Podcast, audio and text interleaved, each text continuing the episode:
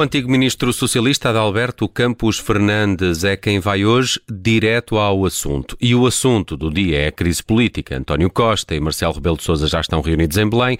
Vamos aqui analisar os cenários que podem estar em cima da mesa numa entrevista conduzida pelo Bruno Vieira Amaral e pela Vanessa Cruz. Bem-vindo à Rádio Observadora de Alberto Campos Fernandes. Eh, António Costa chamou o núcleo duro do governo a São Bento antes de ir a Belém. Eh, isto será um sinal de uma remodelação maior? Acredito acredita que, que será o cenário mais provável, além da provável demissão de João Galamba? Boa tarde. Eu creio que, acredito eu e acreditarão a esmagadora maioria dos portugueses, que desta reunião não pode sair nada de pouquinho. O que nós esperamos efetivamente é uma conclusão que seja surpreendente e simultaneamente disruptiva. Porque, infelizmente, as coisas atingiram uma escala que me parece absolutamente indesejável. Aliás, as palavras do próprio Primeiro-Ministro ontem, quando referiu ao, ao, incidente no Ministério das Infraestruturas, eh, são exemplo, que neste momento eu diria que uma solução mínima eh, que apontaria para um mais do mesmo não resolverá o problema de fundo, que é o problema do Partido Socialista através do seu governo e também diria que o suporte, era estabelecer um elo de confiança e de crédito com, com, os cidadãos que lhe permita dar continuidade à governação nas melhores condições eh, possíveis. Uhum. E já não chega a substituição do Ministro de, das Infraestruturas?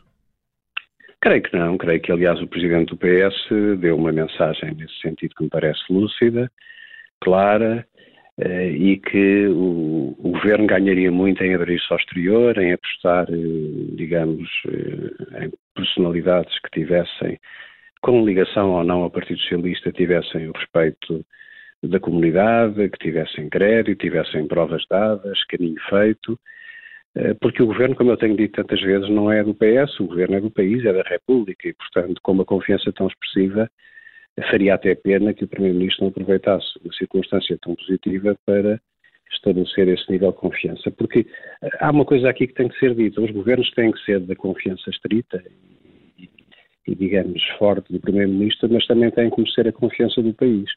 Pouco adianta termos um governo que é da enorme confiança e, e do círculo, digamos, de proximidade do Primeiro-Ministro se ele não tiver depois uma ligação com o país que seja forte, que, seja, que abra a sociedade e que estabeleça, como eu dizia há pouco, uma atmosfera de, de, crédito que é fundamental neste momento, chegarmos aqui nas circunstâncias em que chegamos. Hum, uh, uh, mas uh, essa remodelação, sendo maior, e como diz, não pode ser pouquinho, poderia ser mesmo uma, uma remodelação total? Enfim, há este cenário também em cima da mesa de uma demissão do governo e António Costa formar um novo executivo. O Presidente da República deveria obrigar a essa solução? Sabe que nós, muitas vezes, na apreciação do fenómeno político, temos aqui, eh, fazemos juízos que se aproximam muito quase do juízo, digamos, futebolístico e das equipas de futebol. Uh, sobre a questão das substituições, a questão de quem entra, de quem sai, quem está em melhor lugar. Antes disso, há um programa de governo que está, digamos, convalidado pela Assembleia da República, não foi rejeitado, tem que haver uma estratégia para a execução desse programa de governo e esse vislumbre, esse alcance estratégico é definido pelo líder do governo, primeiro-ministro. É assim aqui, é assim em toda a parte do mundo e em todo o tempo. A questão está que, para executar esta estratégia, é preciso compreender quem são, em cada momento, as personalidades que estão em melhores condições técnicas e políticas para dar andamento a isso. Se isso significa uma renovação pequena, grande ou média, eh, nós não podemos quantificar isso. Nós temos no governo ministros que estão a desempenhar o seu papel com elevada competência e que não são, aliás, em pastas muito sensíveis e muito difíceis, raramente são notícia. E até tem, em alguns casos, até personalidades muito ligadas ao Partido Socialista e eminentemente com uma carreira política e partidária. Portanto, a questão não é exatamente dizer se é grande, se é pequena, se são independentes, se não são independentes, se são do partido ou não são do partido. Há é uma questão muito simples que não, não, não é aceitável, como foi dito já pelo, pelo Primeiro-Ministro e também pelo Presidente da República, que eh, um determinado tipo de linhas sejam ultrapassadas. Quer dizer, o Ministério não é propriamente algo onde se possam passar coisas eh, que, quando nós vemos acontecer na vida civil e na sociedade em comum, consideramos anormais, inaceitáveis. E, portanto, os adjuntos são da escolha direta e pessoal dos ministros. E um adjunto não deixa de ser bom eh, ao fim de um dia, ou ao fim de uma semana, ou ao fim de seis meses, quer dizer. Eh, esta, esta matéria, como foi referido, é dificilmente compreensível. Depois há uma questão que tem sido muito falada, que é A que título é que foi chamado para este processo, ou que foram chamados os Serviços de Informação e Segurança? Quer dizer, o CISA, a que título é que foi chamado para isto? Ninguém ainda percebeu? É, esta é a situação mais grave de todo este episódio, no claro, seu entendimento. Claro, eu diria que. E, mas implica responsabilidades também do Primeiro-Ministro, em última análise. Sim, admito que sim, mas quer dizer, admito neste sentido de que é um órgão que depende da tutela direta do Primeiro-Ministro. Mas, eh, se me permite, o que é que eu acho que terá perturbado mais o Presidente da República? Uh, enfim, como observador atento e externo a este, a este processo, terá sido essa, essa, esse, esse afloramento, porque quando ele fala do recato e da reserva, ele não se está a referir a, episódios, digamos, de, de, de, violência gratuita ou lastimável, como agressões a mulheres absolutamente inaceitáveis, como bicicletas que se dirigem contra portas de vidro. Ele está-se a referir a algo que é muito sensível, que é claramente a maneira como foi avocado ou foi aflorada a participação do SIS neste processo. Uhum. Acredita que neste momento um, um vice-primeiro-ministro poderia ajudar a pôr ordem uh, na casa e, uh, em caso afirmativo, se haveria alguém uh, com perfil indicado para essas funções, por exemplo, Carlos César, que até foi um dos primeiros a sugerir a necessidade de uma remodelação. Como lhe digo, é perigoso, digamos, teorizar sobre esse cenário, porque as equipas têm que funcionar com as lideranças e com quem define a estratégia. Portanto, essa é uma prerrogativa do Primeiro-Ministro. Há um aspecto que eh, tem sido historicamente recorrente. O Primeiro-Ministro normalmente contraria o mainstream. Normalmente, se é reclamada uma remodelação grande, ele faz uma remodelação pequena e, se um ministro eh, está sob uma grande exposição de polémica ou de confronto, ele tenta contrariar esse tipo de andamento mediático, é que se chama por vezes bolha mediática. Eu acho que faz mal, porque isso na prática não defende nem a pessoa em concreto, nem o ministro, nem a instituição do governo. Dizer, os governos têm que ser entidades que têm uma grande eh, capacidade de combate político, têm que ser resilientes porque a aplicação dos programas é difícil, porque os interesses que estão em presença no canal internacional são fortíssimos e, portanto, não devem perder energia com aquilo que é o foco da sua atividade, com o foco da sua missão de interesse público ou seja, alimentar constantemente eh, ruído, justo ou injustamente, não compreender que, que esse ruído desgasta e não valoriza o próprio prestígio da instituição, não parece que seja de facto uma boa ideia.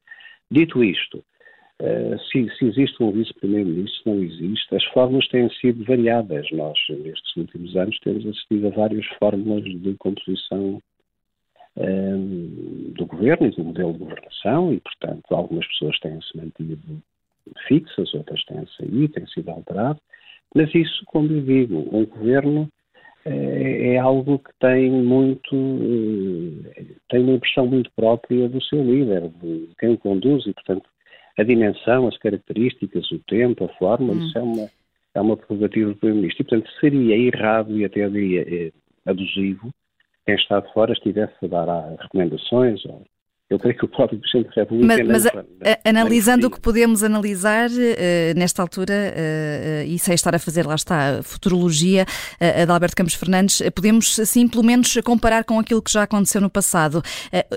Todos estes casos, casinhos, estes, este ano e meio de governo, eh, chegados aqui depois de todas, todas estas polémicas eh, e esta gravidade que, que, o próprio Alberto Campos Fernandes também vincou aqui, eh, isto que está a acontecer é mais grave do que aquilo que levou à dissolução da Assembleia da República quando era Primeiro-Ministro Santana Lopes? São contextos absolutamente diferentes. Eh, são contextos diferentes neste sentido. Eh, o governo de Pedro Santana Lopes era um governo que não tinha uma legitimação democrática direta, portanto, havia essa, essa, essa fragilidade esse pecado original à partida, portanto, era um governo que eh, carecia dessa legitimação que em Portugal, enfim, está definida, as pessoas, os eleitores votam e escolhem um candidato a primeiro-ministro. E, por outro lado, havia cenarizado no ambiente político uma alternativa que se formava. Quando o Presidente da República dissolveu a Assembleia, eh, ele tinha a percepção, por um lado, de que essa legitimidade estaria afetada e diminuída, e, por outro lado, que havia uma alta probabilidade de se formar uma alternativa consistente, como, aliás, acabou por acontecer. A história é muito difícil de comparar, porque os tempos políticos são diferentes. Nós estamos a falar de uma maioria absoluta ampla, com 120 deputados, com um ano e meio não chega a um ano e meio de duração, eh, e, e, e, de facto o, o, que estamos admirados não é, eh, não, é porque estamos a discutir dissolução nesta altura, porque, como eu disse há dias, a pior dissolução que pode haver de todas é a autoridade do Estado. Quer dizer, isso é que não pode ser aceitável, essa dissolução. E é por isso que eu lhe disse há pouco que desta reunião de hoje só pode sair algo diferente, disruptivo, de resolutivo, seja em que sentido for. Mas uma remodelação profunda e eleições antecipadas, uh, qual é que lhe parece o, o, cenário mais viável neste momento, se, é que algum deles lhe parece viável? Pois, é, nenhum deles, sobretudo, vamos lá ver, um deles tem custos para o país uh, de elevada imprevisibilidade. O de eleições, de eleições antecipadas. Antecipadas. Nós não sabemos exatamente qual o quadro político resultaria de umas eleições antecipadas que, eventualmente, considerando os prazos constitucionais, que são 55 dias no caso de dissolução do Parlamento, poderia levar a que tivéssemos eleições a 8 de julho. Vamos supor que isto acontecia. Uh, nós não sabemos, no quadro político atual, o que é que resultaria, quais as, as maiorias que se formariam, qual uh, a repartição dos poderes nos diferentes espectros do centro-esquerda e do centro-direita, tudo isto seria, como estava a dizer, abriríamos aqui uma potencial caixa de Pandora. A alternativa seria haver uma solução consensualizada entre o Presidente da República e o Primeiro-Ministro. É, Mas uma é remodelação profunda imposta, por assim dizer, pelo, pelo Presidente da República, também não fragiliza o Primeiro-Ministro, o Primeiro-Ministro claro, que obteve claro, uma maioria claro. absoluta há pouco tempo. Reunião, o que esta reunião de hoje não pode significar é que nenhum dos, nenhum dos órgãos de soberania em questão pode sair perdedor ou menorizado. Isso, isso será uh, um mau augúrio. Daí que uh, a solução que interessa ao país é um consenso, é um acordo, é uma, é uma boa vontade para construir uma solução. Claro que quem forma o governo é o Primeiro-Ministro. Sobre isso não há nenhuma dúvida, é uma, é uma prerrogativa constitucional que, que está conferida. Mas, com certeza que nós sabemos que no quadro da cooperação institucional, trocas de ideias, reflexão sobre projetos e modelos de governação, uh, ideias centradas para que o foco seja reencontrar rapidamente a estabilidade perdida. Esse concurso pode ser uh, estabelecido, essa cooperação, melhor dizendo, entre o Presidente da República e o Primeiro-Ministro. Não vai vir mal nenhum ao mundo e ninguém perde nada com isso. Mas como é que podem alcançar os dois esse consenso? Com que pressupostos? é uma questão de haver abertura das partes e um foco exclusivamente centrado no interesse nacional. Por um lado, não insistir na ideia errada de que isto são casos ou casinhos, porque mesmo que fossem microcasos, a quantidade de casos somada acaba por dar um caso enorme. Portanto, eu diria que isso é um erro de desvalorização, porque efetivamente eh, não há ninguém em Portugal que acompanhe estas matérias que não considere que nós atingimos níveis que são insustentáveis. E, por outro lado, eh, do ponto de vista do Presidente da República, também perceber que o seu papel é de moderação institucional, é de salvaguarda dos interesses do país, dos interesses nacionais e, portanto, que deve procurar ajudar em todas as soluções que evitem as soluções mais incertas e, e mais imprevisíveis relativamente ao interesse eh, dos portugueses. Portanto, diria que um diálogo institucional, como sempre existiu, bom, nós estamos a falar de uma cooperação institucional nunca vista em Portugal.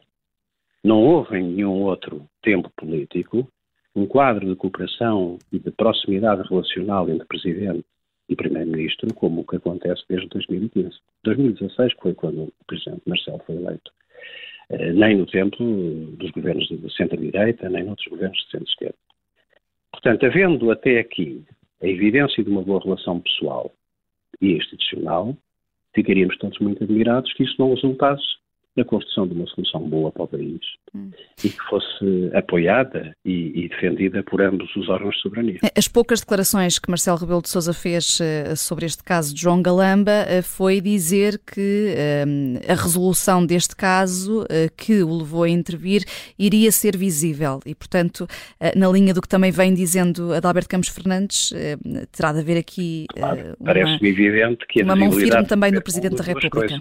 Hum com significância e disrupção. Não, não será, como eu disse no princípio da nossa conversa, admito uma solução poucoxinha. Uma solução poucoxinha seria um, uma alteração pontual. Tudo o que não seja isto significa intervir de facto com, com profundidade e com uma vontade grande de eh, recuperar a energia. Eh, repare, o Presidente da República eh, falou de uma Maria requentada. Eh, o Presidente do Partido Socialista falou da necessidade de um refrescamento. Eh, o Primeiro-Ministro seguramente que é sensível a este tipo de, de comentários que são construtivos e, portanto, de hoje, no final do dia, termos uma solução um pouco chinha, creio que é aquilo tudo menos que devemos esperar. Eu creio que devemos esperar algo de surpreendente e de intenso. Hum. Uh, uh, sendo que uh, essa reunião entre Marcelo Rebelo de Sousa e António Costa ainda decorre a esta hora, seja como for, e perante tudo aquilo que temos visto e toda essa cooperação que existe, António Costa e o Governo são, são como os gatos, têm sete vidas, Adalberto Campos Fernandes. Pois, as vidas dos governos são também as vidas dos países. Nós não estamos aqui num campeonato em que o governo se opõe ao país ou o país se opõe ao governo. Isso não seria, significaria que nós não tivéssemos um mínimo de sentido cívico ou até de sentido patriótico. Independentemente do governo que está de turno, os governos existem apenas com uma finalidade, servir o interesse das pessoas e fazer bem para as pessoas. E, e o PS Portanto, tem capacidade para, para captar uh, talentos, para, para, que de facto seja um, um, executivo de cara lavada e que volte a fazer a população confiar nas instituições? Por que não? Por que não? Num quadro em que temos uma maioria parlamentar com 120 deputados, temos uma economia que está a dar sinais de vida, temos um plano de o PRR para implementar e que pode provocar nos próximos anos profundas alterações no país, eu custa-me aceitar essa ideia de que não existe base de recrutamento para pessoas qualificadas, quer dentro do Partido Socialista, que é um grande partido, com muita história, que aliás não é isto, nem se esgota nisto, o Partido Socialista é muito mais do que isto, e, e portanto, essa parece de facto uma argumentação que não tem, não colhe, o que não faltarão seguramente são quadros dentro ou fora do partido, na sociedade civil, hum. nas empresas, nas universidades. E neste clima de turbulência política como o que temos vivido ao longo do último ano, estarão disponíveis essas eh, personalidades para integrar um, um executivo? A questão que se coloca é, então é outra. Se com 120 deputados e uma maioria absoluta é confortável, se com o Presidente da República, que do ponto de vista institucional tem sido, eu diria exemplarmente, colaborante, com uma economia que dá sinais de vitalidade e de crescimento. Então só temos que perguntar o que é que está a falhar. O que é que falta para que isso aconteça? Uhum. Alberto Campos Fernandes. Sim, sim, sim. Diga, diga, e a concluir. Exercício nós temos que fazer, quer dizer, se neste, se neste quadro, neste contexto, não há capacidade de recrutamento, então temos um problema que nós estamos, que nós estamos seguramente a identificar. Uhum. Obrigada, Adalberto Campos Fernandes, por nos ter ajudado aqui também a olhar para, para este futuro mais imediato e também uh, mais para a frente do país e do governo de António Costa. Ainda estamos a aguardar eh, a conclusão deste encontro em Belém entre o Primeiro-Ministro e o Presidente da República.